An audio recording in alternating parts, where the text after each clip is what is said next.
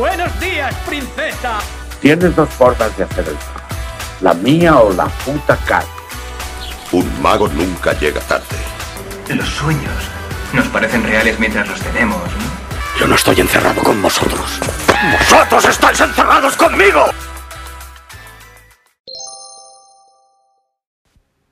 Hola y bienvenidos a un nuevo episodio del podcast de Refo Review.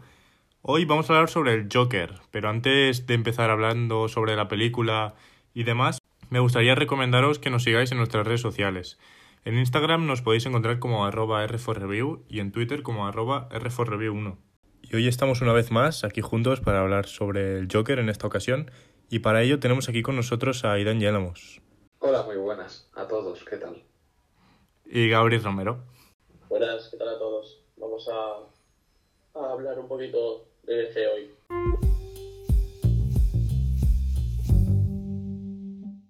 Y bueno, para empezar hablando sobre el Joker, vamos a dejar la película para luego y os preguntaré qué, qué cómic fue el último que leísteis en el, en el que aparecía el Joker. Yo no me lo he acabado el cómic, pero el, el último, bueno, el que me estoy leyendo, aunque lo tengo un poco aparcado, eh, es eh, final del juego, Endgame, que es el Joker y la verdad es que me está gustando mucho. Es la continuación de, La muerte en la familia, que también es de, Scott Snyder. Y la, verdad es que está, está muy chulo, yo lo recomiendo. Es un Joker un poco más... No sé si sabéis la, la, la imagen esta, esta del Joker con, con una cara ahí cortada. Es un poco perturbadora, pero Bueno, es más, pues es de ese cómic y la verdad es que está, está muy chulo. más perturbador saber, saber que es su cara. Exacto. ¿Y tú, Aidan, cuál fue el último cómic que leíste? El último que me leí, en el que... Bueno, no, el último en el que me leí, el que además es el protagonista, es Caballero Blanco. Te cuenta, es una historia paralela de Batman en la que eh, te presentan a Batman como el villano en la primera parte, ya que te presentan un Joker que plantea reformarse y se reforma a sí mismo para demostrar a Batman, a la policía y a todo Gotham que es necesario un Joker. Y pues bueno, pues hace esto, se reforma para dejar a todo el mundo en mal lugar y demostrar que si él quiere puede arreglar las cosas que él mismo ha provocado. Ese plan va de una historia de un Joker que decide ser bueno para demostrar a todos que si quiere puede ser más bueno que nadie. Y más útil, más competente. Pues parece interesante, la verdad. Sí, es muy interesante. Porque además te demuestran un Batman con más defectos, más paranoico y que comete muchos errores. Pues que también ahí está la gracia un poco de Batman, ¿no? Que tiene ese doble punto psicológico que si le lo explotas puede, puede ser muy interesante. Sí, sí, sí. Lo más curioso que te plantean en Caballero Blanco es la típica persecución de Batman con... Un pequeño detalle, pero a mí me parece muy curioso. La típica persecución de Batman con el Batmóvil, que va por las calles a todo trapo, pues aquí eh, te plantean todos los daños que causa él durante esta persecución. Daño a edificios, eh, propiedad pública y tal, y te, te hablan desde un punto mucho más realista de Batman, de los daños que cuesta eh, en impuestos y tal, y el Joker saca ese tema a relucir y en realidad es que mantener a Batman es mucho más caro de lo que parece. Bueno, también bonito como salvar a alguien. y ya está. un poco al estilo Batman contra Superman, pero enfocándolo a Batman. El inicio de la película, cuando aparece Batman mirando los destrozos Sí, que ha hecho sí. Superman. Se fijan más en el daño que están sufriendo unos terceros que en la, Hmm. la gran pelea, sí. Pues les parece Oh, interesante. pues. Yo el último cómic que leí donde aparecía el Joker no aparecía como protagonista ni antagonista principal, pero fue Silencio, que la verdad me Muy gustó, bueno. me gustó bastante. Sobre todo parecen muchos personajes que ojo a ver si Sí. la nueva película de Batman tira también un poco por ese estilo donde aparecen muchas historias mezcladas y demás, que puede ser muy interesante. De hecho, yo creo que, que van a tirar por ahí, ¿eh? Y, si lo hace bien Matrix, puede ser la hostia. O sea, puede ser un peliculón. Que antes lo estaba hablando con Aidan, antes de estar en el podcast, de... Bueno, Matrix ha dicho que va a ser una peli tan detectivesca. y vamos a ver los dotes de detective de Batman. Y va a resolver un crimen y cada pista le va a llevar a un villano. No tiene por qué ser eh, súper importante el villano, quizá pues sea un interrogatorio o algo así. La verdad es que puede estar muy guapo. Además, yo tengo ganas de ver a Acertijo, que en el cine hace tiempo que no se ve, y que en Gotham, en la serie, sí que sale. En el Sí, cine, ¿no? Y el eso sí. actor elegido, En el Fontano, cine, a mí me gusta mucho. en el cine ha sido insultado. O sea, lo de Jim Carrey no, no, no, no, no, no cuenta. El dudas. Pero bueno, eran otras épocas, tío. Sí, El- pero no cuenta. Ahora mismo no. Por eso digo, yo no- al Jim Carrey ni, es que ni lo cuento. Bueno, y ahora sale el meme del dudas en Instagram, que lo he visto hace poco. Sí, sí. Bueno, vamos a hablar de bromas, ¿no? Sí, vamos, si os parece, vamos a hablar ya de la película del Joker. Así que allá vamos.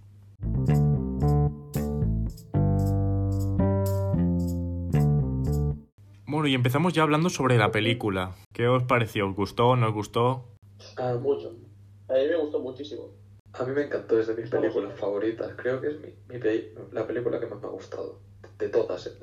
mi película favorita. Sí, recuerdo cuando salimos del cine yo salí, yo salí impactado. Sí, sí.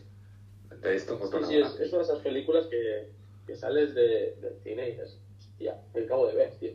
Yo, yo tengo pensado verla otra vez. Sí, yo también me gustaría Porque verla otra vez. Me gustaría verla en versión original. Sí, sí, sí. Aunque también yo lo puse en Twitter, que, que gran, gran trabajo el que hace el doblador, que en este caso es Sergio Zamora, que dobla, es el que dobla a Matthew McConaughey normalmente y hace un, hace un trabajo increíble. tío. Sí, la verdad es que está espectacular. Hasta la risa y todo. Sí. Obviamente en versión original, pues será mejor. Pero, hostia, ojo, eh, con el Sergio Zamora, muy bien. Sí, he estado viendo por ahí que mucha gente dice que este Joker no se parece al, al de los cómics, que es un Joker inventado, que... Pues eso, ¿no? Que no, no es parecido en absoluto al de los cómics. Y yo creo que es todo lo contrario. ¿Qué os parece a vosotros? Pues a mí me parece que, que la gente, mucha gente no, bueno, habla antes de pensar, sinceramente. Porque no puedes decir, este no es el Joker de los cómics. ¿Por qué? Porque no hay Joker de los cómics. Así de claro te lo digo. En cada cómic el Joker es completamente diferente.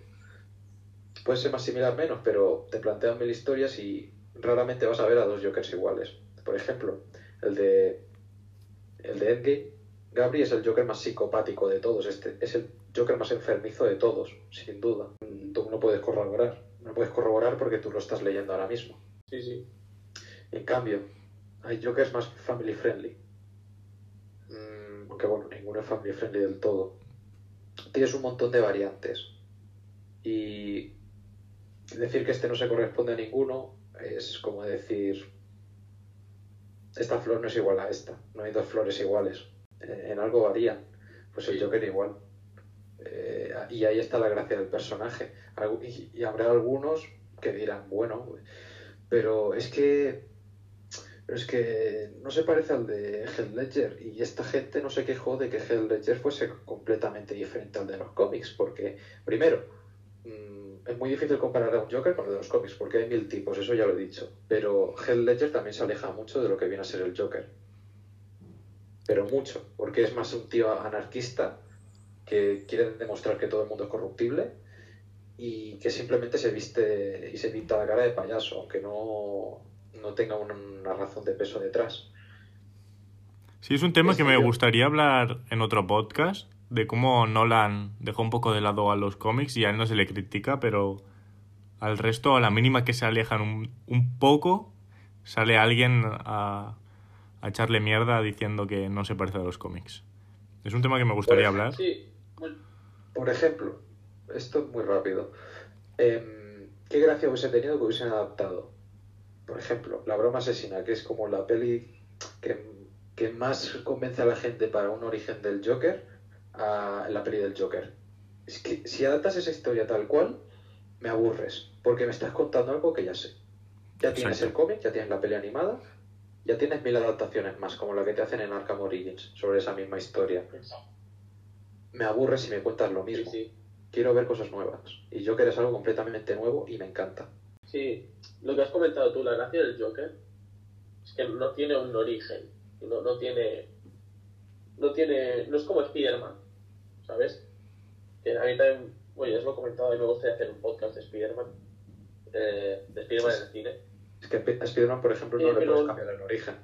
Claro, Spider-Man, por ejemplo, tiene, tiene sus cosas que tienen que estar ahí. Bueno, yo al menos creo que deben de estar ahí. El Joker, no, el Joker puedes hacerlo, puedes moldearlo como quieras. Eh, yo siempre, a mí siempre me, ha gustado que, que las adaptaciones, pues, cuanto más se acerquen a los cómics, coño, pues mejor, ¿sabes? Pero en este caso, si se hace bien, a mí no me importa. El, caso es que se haga mal y, y, y sea todo un total despropósito. Yo, lo de la broma asesina que comentabas, tiene pinceladas la peli también, el de la broma asesina.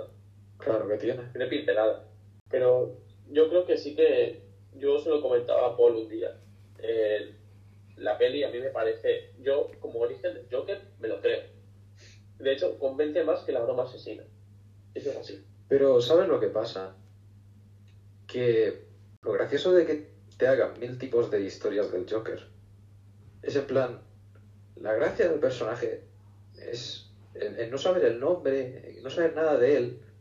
Lo que quieren conseguir con eso es en plan eh, que todo el mundo puede ser el Joker.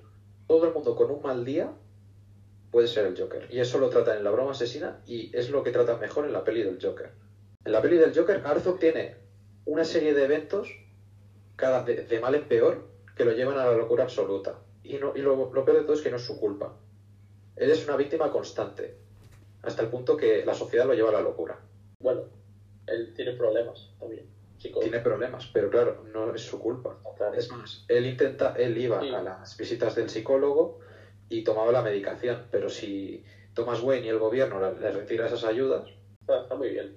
Y el mensaje también que da, que mucha gente no, no se ha quedado bien con, con el mensaje. O sea, el Joker en la peli no es un revolucionario. Él no quiere ser un revolucionario. La gente lo admira por lo que ha hecho. La gente que se está eh, revolucionando. Pero el Joker nunca pretende eso. El Joker, de hecho, lo dice y en Murray, con el programa de Murray este, que cuando mató a los de Wall Street, no- bueno, no sé si lo decía Murray, bueno, pero en escena Sí, lo decía Murray, que- mató a esos tres en el tren, se sentía bien. Sí, porque era, Sí. era mala gente, ya está. Y es como, me recordó a, a Walter White en Breaking Bad. Todo, todo lo que he hecho es, ha sido porque me ha gustado, me sentía bien haciéndolo. Y eso es un gran punto. No lo haces para causar algo, lo haces por, pues porque, pues porque te sientes bien, ¿sabes? Sí, tiene ese punto psicópata el personaje, que está durante toda la película controlado con la medicación y terapia, entre comillas, porque realmente la terapia no hace nada, solo habla él. Y ya lo dice él mismo en, en una de las sesiones. Y tiene ese punto psicópata que al final acaba soltando porque, eh, lo que habéis dicho, al final un mal día lo puede tener cualquiera y si él era psicópata ya de por sí, eso lo desemboca en la locura ya total. Sí. No, pero es que ahí estoy en desacuerdo. Ahí me parece lo más triste de la peli del Joker, en plan, lo más trágico, que Arthur en realidad solo quería hacer a la gente reír y él era una persona muy buena. Le encantaba su trabajo, intentaba hacer a todo el mundo reír. Bueno, ya no la ha dejado y la ha empujado a la locura. Es en plan, él no nace. Eh, digamos que ya- él tenía algo de eh, predisposición a ser psicópata por su condición mental, pero yo creo que si lo hubiesen tratado mejor, nunca hubiese llegado a ese punto. Pero ese punto de psicópatas siempre está. Bueno, yo creo que está desde el principio. Porque si te fijas en la escena del hospital de niños, y lleva el arma, te dices, mm, no sé por qué. Vale que se la dan con el motivo de defenderse, pero ¿es necesario llevarla a un, a un hospital de, de niños? Eso es lo que me refiero. Yo creo que el punto psicópata está un poco ahí siempre presente. Sí. Y en, no sé si os fijasteis, en el cuaderno que tiene, en su diario, tiene escritas cosas muy perturbadoras y fotos, ¿os fijasteis o no? Sí, de sí, sí, muy sí. perturbadora. Mm.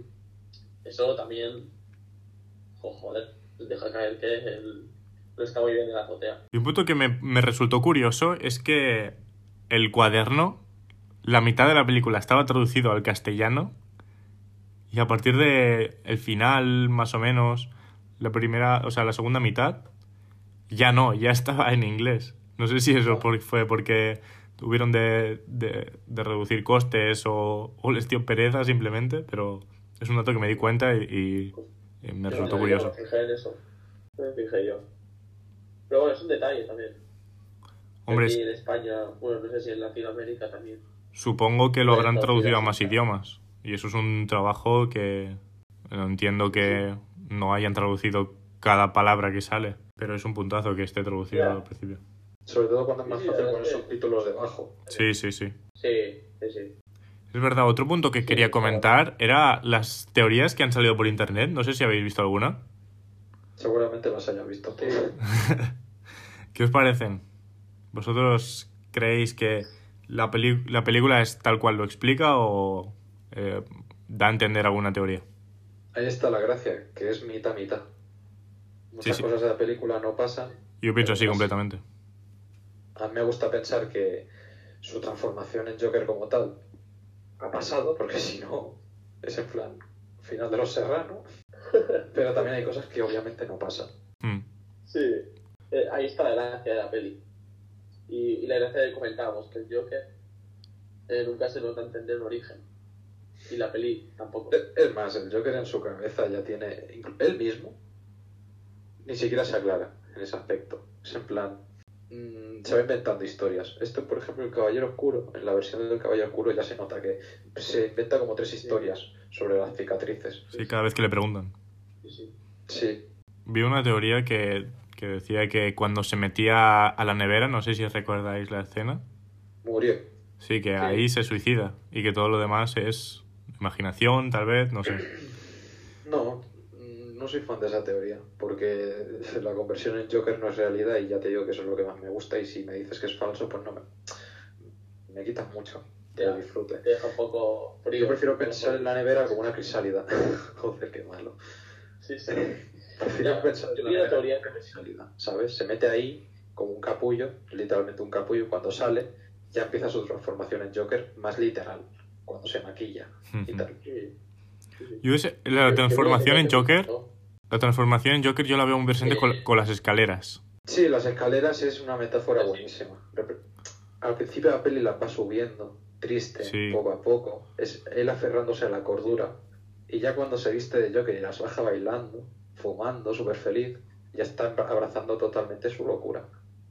Exacto. Yo lo comenté en la crítica que está en la web y en Instagram, así que aprovecho también para recomendaros que la leáis. ¿Y qué más? Comentar sobre la sociedad de Gotham, ¿qué, qué os parece? O sea, triste, Yo, triste Gotham. antes de todo, antes de todo, que no habéis dejado hablar, cabrones, es que eh, vi una teoría que me encantó del final, que sale en Arkham, que se empieza a reír y... y Ah, creo que, creo que yo también lo he leído. que ahí se en ese momento se da cuenta de que bueno pongo un contexto. Eh, la, la escena está de Arkham es en un futuro en el que el Joker está en Arkham por Batman. Y en esa escena se da cuenta de que Bruce Wayne eh, es Batman se va acordando bailando cosas y se empieza a reír. Se empieza a reír porque se da cuenta de que Bruce Wayne es Batman. Y a mí esa teoría me encanta. O sea yo, yo me la quiero creer a todas. A mí también. ¿Y sabes por qué es más buena incluso? Porque en ese momento es cuando el Joker se da cuenta de por qué está tan unido a Batman. Porque los dos han pasado por el mismo mal día. Solo que uno lo ha llevado de una forma y el otro de la, de la opuesta. Los dos están locos, Sí. pero uno Sí. lo ha aprovechado para hacer el mal y el otro para hacer el bien. La gente que dice que esto no es un cómic, bueno, o sea, que no tiene nada que ver con los cómics, vale. Pero Todd Phillips, con una pincelada, ya te pone que el nacimiento del Joker da consecuencia al nacimiento de Batman. Y eso es algo muy de cómic. De que el, el uno depende del otro, como la broma asesina. Como Es en la todos lados. Como en todos lados, o sea, literalmente. Sí, sí. Pero, quiero decir, La broma asesina, pues, es un cómic que, que se centra en eso, básicamente. Porque con tu historia, pues, poco. Sí, pero la broma asesina es... A mí me gusta ese cómic por, por lo que explica de... Sin el Joker, Batman no existiría. Y ahí eso me encanta. A mí, mi parte favorita de ese cómic es el chiste del final. El chiste de los dos locos que escapan y uno cruza un tejado y le dice al otro, no tengas miedo, yo te haré un puente con una linterna. Y el otro le dice, ¿te crees que estoy loco? Apagarías la, la linterna en mitad del camino. Es que es una metáfora perfecta de la relación entre Joker y Batman. Muy bueno. Porque Batman es el primer loco que da el salto y le propone al Joker ayudarle a saltar al otro tejado con la linterna. Y es que Batman está proporcionando una ayuda que no puede. Porque eh, tanto Joker como Batman están mal de la cabeza, están zumbados. Y, y- y ellos no se pueden ayudar mutuamente. Porque sufren de la misma condición. Es, es, es un personaje. Bueno, Batman y Joker son personajes muy complejos. Y, se puede explotar de muchas formas. Y muy bien. Eh, ya lo hizo Tim Burton, ya lo hizo Nolan. Eh, Snyder nos dio. Bueno, lo poco que vimos del Batman de Affleck, que a mí me gusta mucho. Y. Joder, con, con muchas ganas de ver a, a Robert Pattinson, ¿eh? Porque creo que lo que comentaba antes, se pueden hacer cosas muy guapas. Pero volviendo otra vez a, al Joker, al personaje del Joker, con la gente que lo critica por no parecerse a los cómics, yo creo que esa gente no se ha visto la peli, sinceramente lo pienso. Porque eh, se ve al Joker claramente en todas las acciones de la película. Y yo creo que siempre el, la esencia, digamos, del Joker siempre está presente. Porque, vale, la- el inicio no es la broma asesina. Pero es que también, como has comentado el Aidan, ahí también está la gracia. Que el inicio puede ser cualquiera. Me gustaría verme otra vez la película para, para volver a ver los detalles que son característicos del Joker. Yo creo que volviéndola a ver, te vas a dar cuenta de muchas más cosas que dices, joder, es que esto claramente es la esencia del Joker. Y ahora sí, si os parece, os vamos a hablar un, po- un poco también sobre Gotham, la oscura, triste, en decadencia un poco también. O sea, Gota. Sí. Gotham, Sí. Gotham Classic. ¿Qué os parece en la película? Pues han, han adaptado muy bien lo que es Gotham, una puta ciudad de locos. Sí. Donde pasan las cosas más raras, como ratas gigantes. Me, pare- me parece genial, Además, me parece genial que sí. no hace falta que mostrar que, que est- la ciudad está en la mierda. Solo con pequeños detalles ya te das cuenta de que la sociedad es una putísima mierda. Y perdón por el, por el vocabulario, pero es que es así. Ya te, te dicen lo de las ratas, te dicen lo de la huelga de basura. La escena también con, con los del tren. Con esos detalles Sí. ya dan a entender toda la sociedad. Y eso es un puntazo que para mí en la película acierta. A mí eso es, es un detalle que me gusta mucho, tío. Muy sutil. Y te pone en contexto. Y, lo que vas viendo de Gotham no, ya no, no te pillan frío. O sea, ya lo vas escuchando. Que, que huelga de basura, no sé qué. Está muy guay.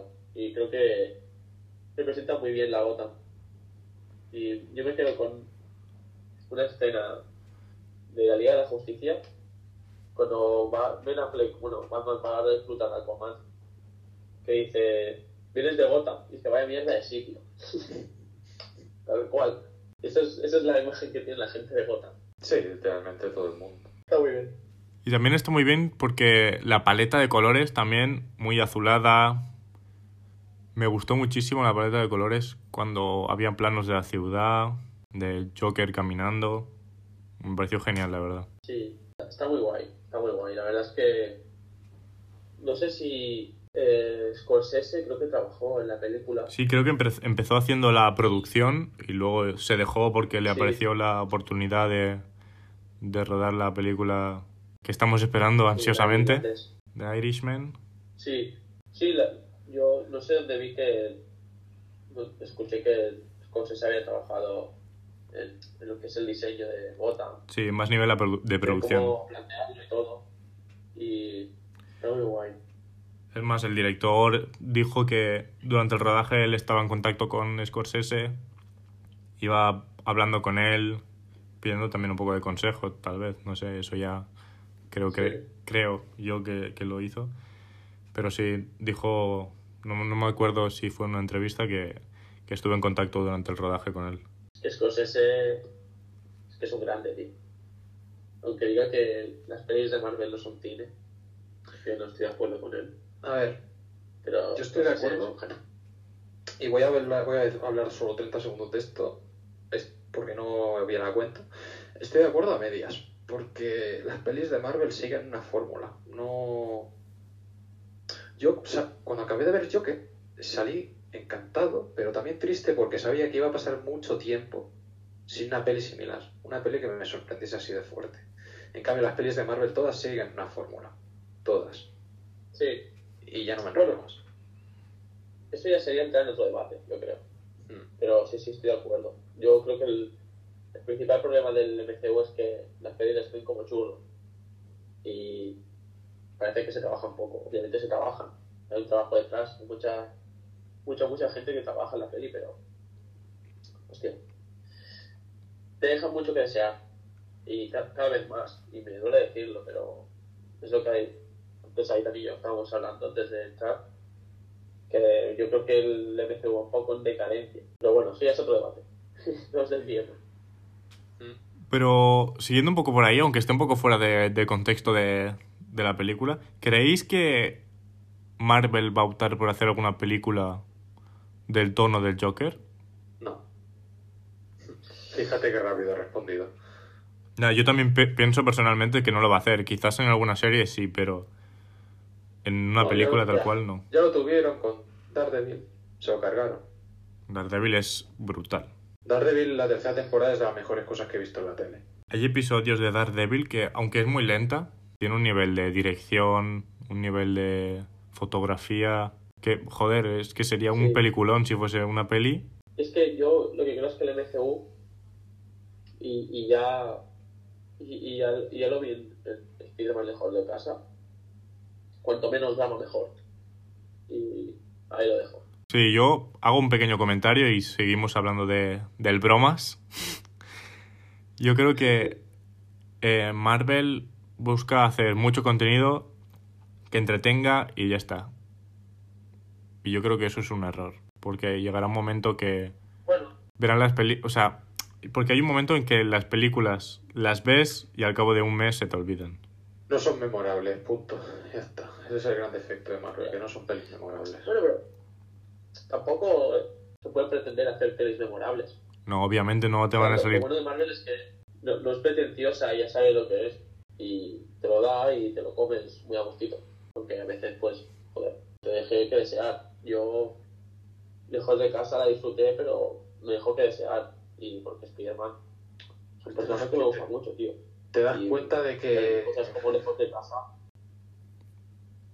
No, es que más que nada ni eso. Ya es que me jode la cantidad de drama que te meten. Lo- Los chistes de mierda, con el romance de mierda, con el con estos dos que, que Ned y la otra que me da completamente igual. No, sí, sí. La verdad es que sobra un poco, es de lo peor de la película. Pero ahora volviendo a Joker, aprovechando también esta, esta relación que acabas de comentar de Spider-Man, la trasladamos al Joker. Que, ¿Qué os parece el personaje de, de la chica durante la película? Esa, esa relación aparentemente que tiene al principio, pero luego se descubre que es otra cosa. Pues a mí me encanta porque te demuestra cómo el Joker es un narrador de mierda. Porque la peli está narrada desde el punto de vista del Joker. Y como es un personaje tan, tan, pero tan, tan loco, es el peor narrador que te puedes imaginar. Y no te, no te puedes creer nada de lo que ves en la peli. Y te ponen el ejemplo de la chica como un ejemplo obvio para que digas, si esto es falso, ¿qué más es falso? Sí. Eso a mí me explotó ahí- la cabeza. Ahí ¿eh? yo creo que es el punto en que dices, hostia, ¿qué te ha pasado? Bueno, aunque ya lo vemos al principio cuando, cuando se imagina a él, a él en, en el programa de, de, de, de la- de la televisión, sí, en el programa de Murray, que no me Pero salía bueno, el ahí ya nombre. se da más a entender que es un- una fantasía que tiene. Bueno, eh. Sí, bueno, y también en, en, ese, en esa fantasía, como has dicho, en ese esa imaginación, también se ve como le falta una figura del padre. a- Sí, iba a comentarlo. Busca toda la peli una figura paterna. Sí. Y está constantemente en toda la película, primero con, con el presentador, luego con Thomas Wayne y... Lo de Thomas Wayne, por ejemplo, yo sinceramente creo que no es hijo de No, Thomas. yo tampoco, yo tampoco. que es un delirio de la madre, pero te lo dejan abierta a interpretación. Es más, la, entera, la conversación está con Thomas Wayne en la que Thomas Wayne está tan como que... Thomas Wayne actúa como, como si tuviese algo que esconder. Yo creo que esa conversación es imaginaria. Yo creo que eso se lo ha inventado. El, el que se cuele en el teatro, se vista de, de empleado de ahí y habla con Thomas Wayne en el baño. Yo creo que esto es completamente falso. Está en la mente del Joker. Claro, es que ser. eso es un, un puntazo de la película, que hay cosas que dices, hostia, no sé si ha pasado, no ha pasado, no sé si creerme esto, creerme lo otro. Y eso te hace, te hace ser en parte como el Joker, que realmente estás viendo una cosa pero no sabes si es verdad o no es verdad. Yo creo que eso a nivel de la película es un puntazo brutal. Y Y- que te pone en conflicto la peli porque llegas a empatizar con un loco con un psicópata. Llegas a empatizar con Y él, eso, pero jodido. empatizas con él, pero ves que lo que hace no está bien. No, no le apoyas, pero le comprendes. Sí, sí, sí, pero tú, el, el espectador también entra en conflicto, tío. Está, está muy guay. Es un puntazo que pocas pelis pueden tener. Y por cierto, lo de la relación con la chica, yo al principio, cuando apare- estaba apareciendo, me parecía como muy random. No estaba entendiendo por qué aparecía esa mujer, me estaba sobrando un montón. Y luego aparece, entra en la casa de la nada y ves como se lo ha imaginado y dices, joder, me cuadra todo ahora. Sí, sí. Y ahí, Hombre, Yo es que en la escena en la que pica la puerta y se enrollan, me cae en plan, cojones. sí, igual, Y te igual. das cuenta de, de que en realidad no sabemos qué le ha pasado a la madre y a la hija, pero Sí. yo creo que están muertas. Sinceramente. Es posible. Yo, Yo creo que el Joker, la- en el momento este que el Joker se dispara en la cabeza, así, en plan, en su casa, yo creo que las mata ahí. Creo. Puede ser. Yo es que es eso, me lo tengo que ver otra vez para ver más detalles. Sí, sí, seguro si que sacas ahí un montón de detalles. Me gustaría comentar un pequeño easter egg del que me di cuenta el otro día. Eh, resulta que, ¿sabéis la persona esta del taxi que tiene una máscara de payaso y mira a Arthur y Arthur mira a esta persona y se ríe? Es la chica del tren, ¿verdad? Es la chica del tren. Sí, sí. Es que he visto imágenes y tiene el mismo pelo, algunos rasgos faciales coinciden y es la chica del tren. Y es que esta chica del tren tiene más motivos que nadie para formar parte de la revuelta esta de los payasos, porque ella misma ha presenciado lo que ha hecho Arthur. Hmm. Sí, sí, yo cuando vi la imagen dije, hostia. Y no solo eso, sino que, aunque no podemos ver la historia de la chica, pero en un momento ya te das cuenta de que tampoco está viviendo de una manera fácil, que tiene ahí a tres borrachos diciéndole cosas, que posiblemente no sea la primera ni la última conociendo la situación de Gotham. Siendo Gotham. Es el pan de cada día. Y Hay, hay otros easter egg. lo, lo que iba a decir es Eh, que la chica esa también tiene un mal día y acaba poniéndose la careta de payaso. Sí. Bueno, es lo como comentaba la idea antes, que la idea de que cualquiera puede ser Joker está muy guay. Y se refleja muy bien en la película. Yo quería comentar eh, otro easter egg. Que bueno, es una, es una tontería, ¿eh? Pero hay un... eh, Es una referencia a otra peli de DC. Cuando eh, se produce eh, los altercados, el Gotham y demás, que los Wayne abandonan el teatro y los matan, el póster que se ve de, de la obra o de la película que están viendo es Excalibur, que es el mismo póster que sale en la muerte de los padres de Batman en, en Batman contra Superman. ¿Sabes que Bueno, No sé si está posta, pero está es un detalle. no, es que ese póster es que... ¿Qué peli has dicho? El zorro, ¿no? Es la del zorro. Excalibur. Excalibur. No, no, Excalibur. Vale, sí, Excalibur. Eh, Sí, ese a- póster está en todas las adaptaciones de Batman, igual que es Universal, que la peli que van a ver Es el zorro. el, en el teatro es el zorro. No es un easter egg exacto porque está en todas las películas. Solo lo comento porque es un detalle. Bueno, y también te encontramos el, el easter egg que estaba en Instagram, que seguramente todo el mundo haya visto, de cómo... El, del símil de la cabeza de, de Batman con el casco en, el espejo. Hostia, sí. Sí, Sí, sí. Yo creo que está totalmente hecho a si posta. eso está hecho adrede, pero ojalá, porque ya es te digo yo. Phillips. ya te digo yo que sí, porque lo que consigue darte la forma de la capucha de Batman es un papelito que está colgado en medio, arriba del espejo. Mm, No sé, eso no se colga ahí Ya. accidentalmente. Y volviendo a lo que has, bueno, a lo que has comentado hace un momento, Gabri, la muerte de, de los padres de, de Bruce, ¿os parece que era necesario verla? Sí. Yo, yo me adelanto, sí, Sí, es bueno. necesario. A mí me gustó, me Yo- gustó, la verdad. Yo no creo que sea necesario, pero tampoco es innecesario, o sea, no sobra. Creo que es como un puntazo. Es como, yo cuando, yo cuando lo vi dije, esto es la hostia. O sea, no, no lo pensé durante la película. Quizá la gente sí que lo llega a pensar, pero yo, por ejemplo, no lo pensé y cuando lo vi dije, hostia, no me jodas. Y me dieron ganas de levantarme y aplaudir, tío. Te lo juro. Y yo me emocioné porque, joder, es una muerte que he visto mil y una veces que pues, seguramente la volvamos a ver con Reeves. Y no sé, la verdad es que es un puntazo. ¿Que no hace falta? No, pero bueno, Estoy en está desacuerdo. bien. Uy, Yo creo que sí que es necesaria. Y es necesaria para la broma del final, que solo yo que entiende, que dice no, no la entenderías. Porque puede estar la interpretación esta que tú la has querido dar, de que por fin ha comprendido que Bruce Wayne es Batman porque ha pasado por el mismo mal día que él, pero también lo puedes entender si si consideras que esa teoría es falsa, que el Joker buscaba, ser un Wayne, buscaba tener una relación con Thomas Wayne, buscaba ser su hijo. Y se da cuenta de que gracias a la revuelta que él de forma indirecta ha causado, ahora tiene un lazo mucho más fuerte con Bruce que la sangre.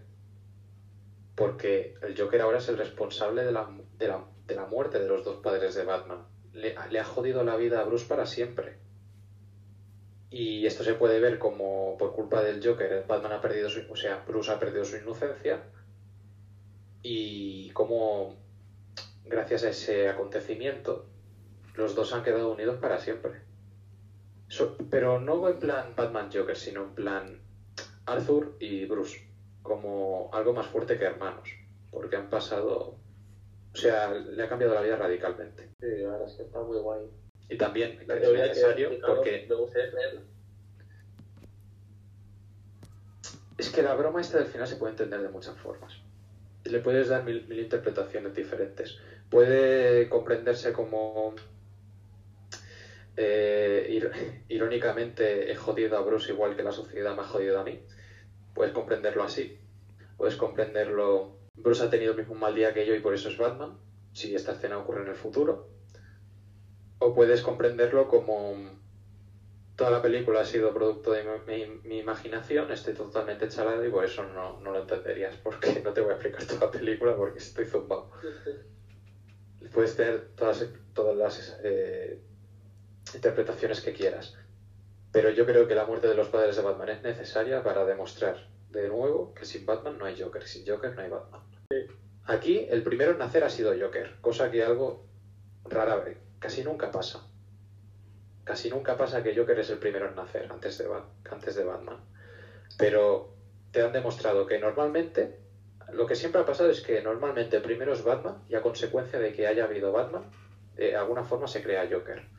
Y aquí lo que ha pasado es que a consecuencia de que ha habido un Joker, se ha creado Batman. Están destinados los dos. Sí.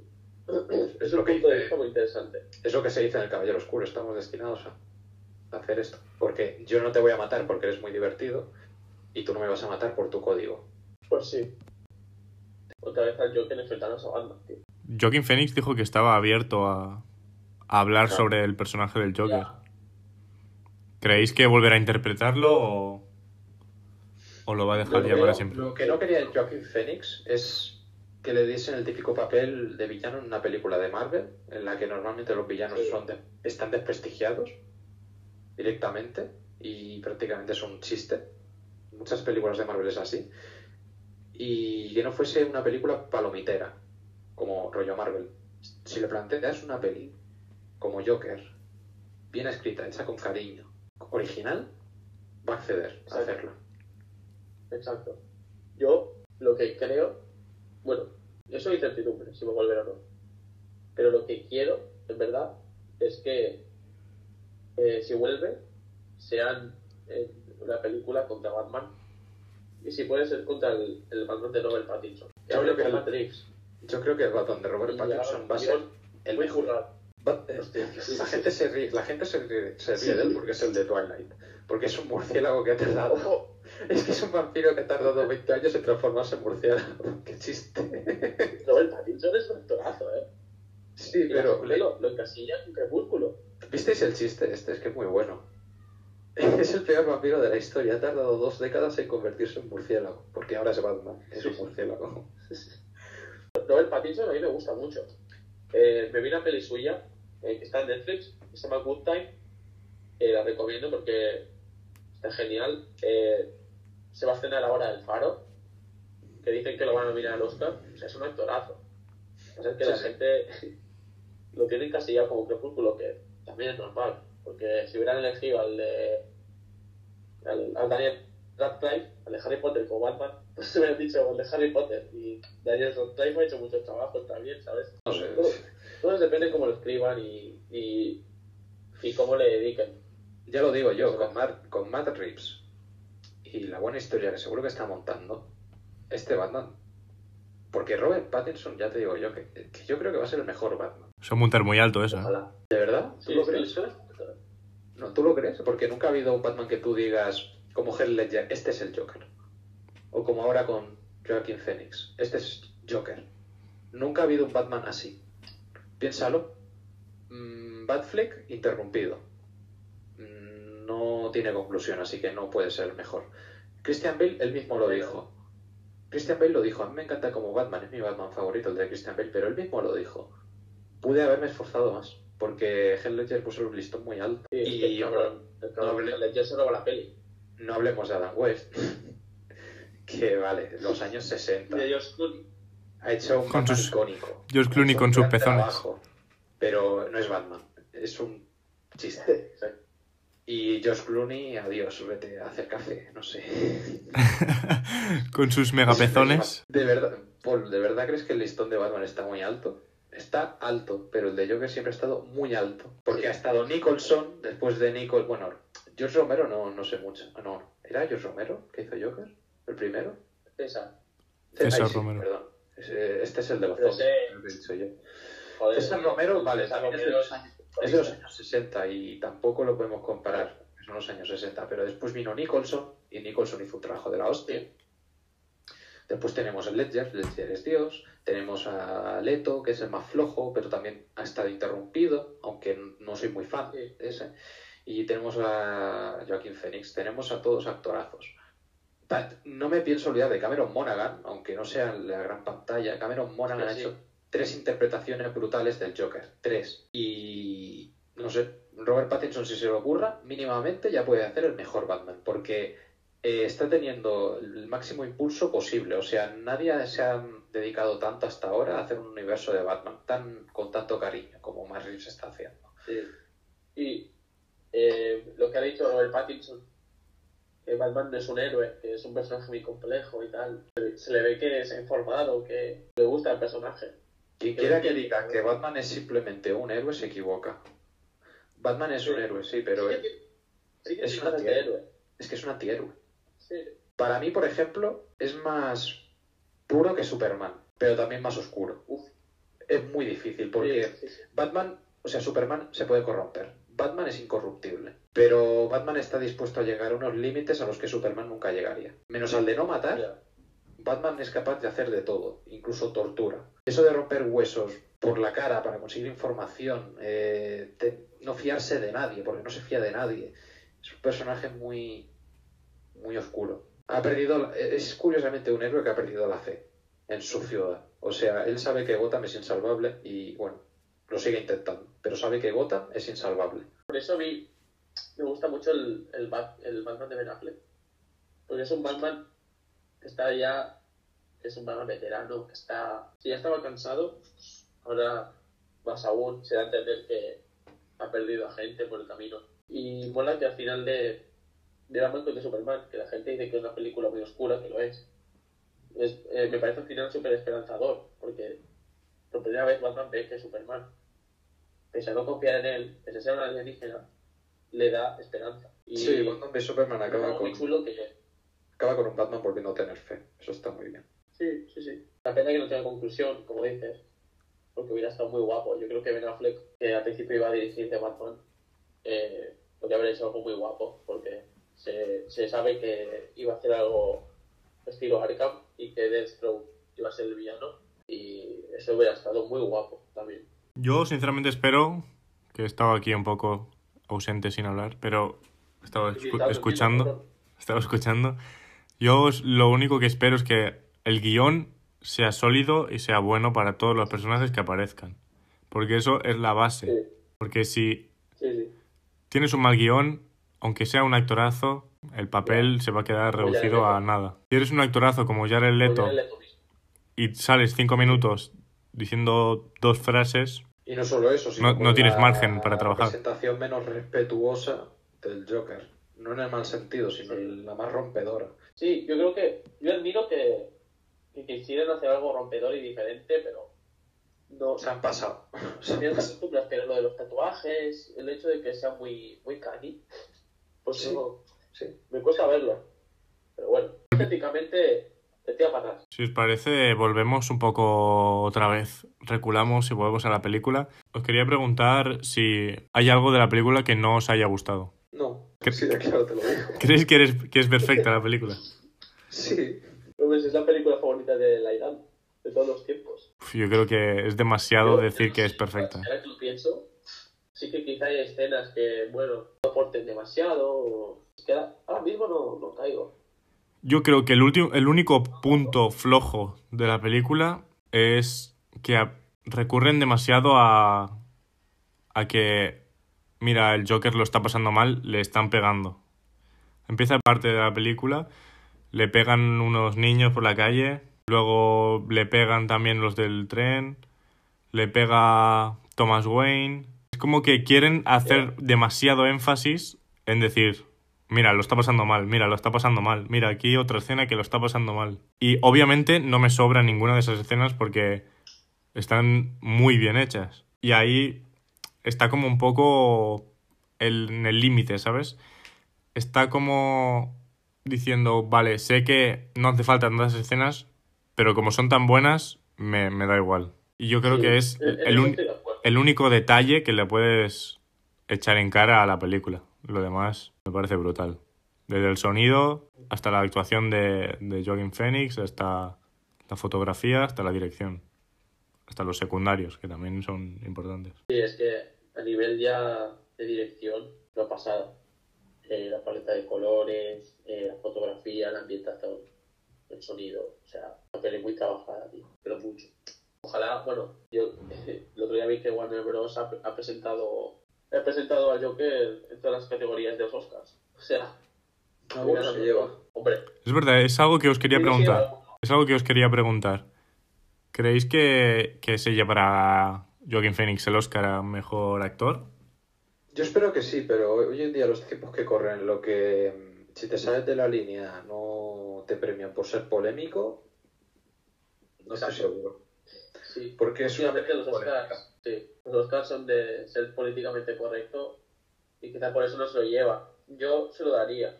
Eh, eh, otros nomi- posibles nominados, pues no he visto irlandés, pero quizá Robert De Niro, Al Pacino, no sé.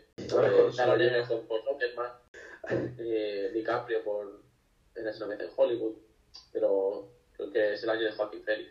Ahora es cuando se lo lleva Robert De Niro por su, por su papel en Joker. Y no se lo dan a. Sería curioso, no creo. Yo, yo creo que como mejor actor secundario lo debe llevar Brad Pitt en Días una vez en Hollywood.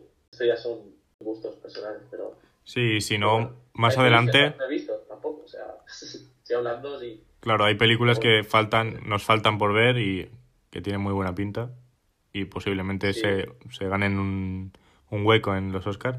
Y también los Oscars, es, me gustaría dedicarle un podcast en concreto a, a teorizar un poco y a hacer nuestras pequeñas apuestas sobre quién, quién ganará, quién estará nominado, pero lo dejaremos más para adelante, cuando tengamos tiempo y Sí. se acerquen los Oscars. Creo que vienen bien los Oscars. Está guay. El año pasado hubo polémica, este año no sé si va a haber tanto. El año pasado con la nominación de Black Panther y demás, pues... No saques ese tema, no saques. Eso es la demostración perfecta de que ahora solo se premia lo políticamente correcto en los Oscars. Sí, sí. Y bueno, la, la influencia de Disney. Disney maneja. Y un puto imperio. O sea que... o nominas a Black Panther a los Oscars o te compramos. Sí, prácticamente podrían comprar nuestras vidas. Pero bueno, Alabado sea el rato, alabado sea el rato. ¿y queréis comentar algo más de la película o vamos dejando por aquí el podcast? La verdad es que ya hemos comentado bastante. Y, y bueno, yo tengo ganas de verla otra vez y, y poder ver más detalles y poder dar mi opinión 100%. Pero yo creo que hemos hablado bastante de la película, que la verdad es que está bien. Hemos compartido teorías también. Por lo tanto, nos vamos despidiendo. Hasta aquí el episodio de hoy. Esperemos que os haya gustado. Si os ha gustado, compartirlo con gente que creáis que le puede interesar. Y nos vemos en el siguiente episodio. Decía adiós, ¿no, cabrones? Pues un placer hacer este podcast, como siempre. Hasta otra. Y bueno, hasta la próxima. Y con ganas ya de hacer otro podcast que tenía mono. Y nos vemos en la próxima. Chao. Y por último, como he comentado al principio del episodio, no olvidéis seguirnos en nuestras redes sociales. En Instagram nos podéis encontrar como arroba R4Review y en Twitter como arroba R4Review1. Un saludo y adiós.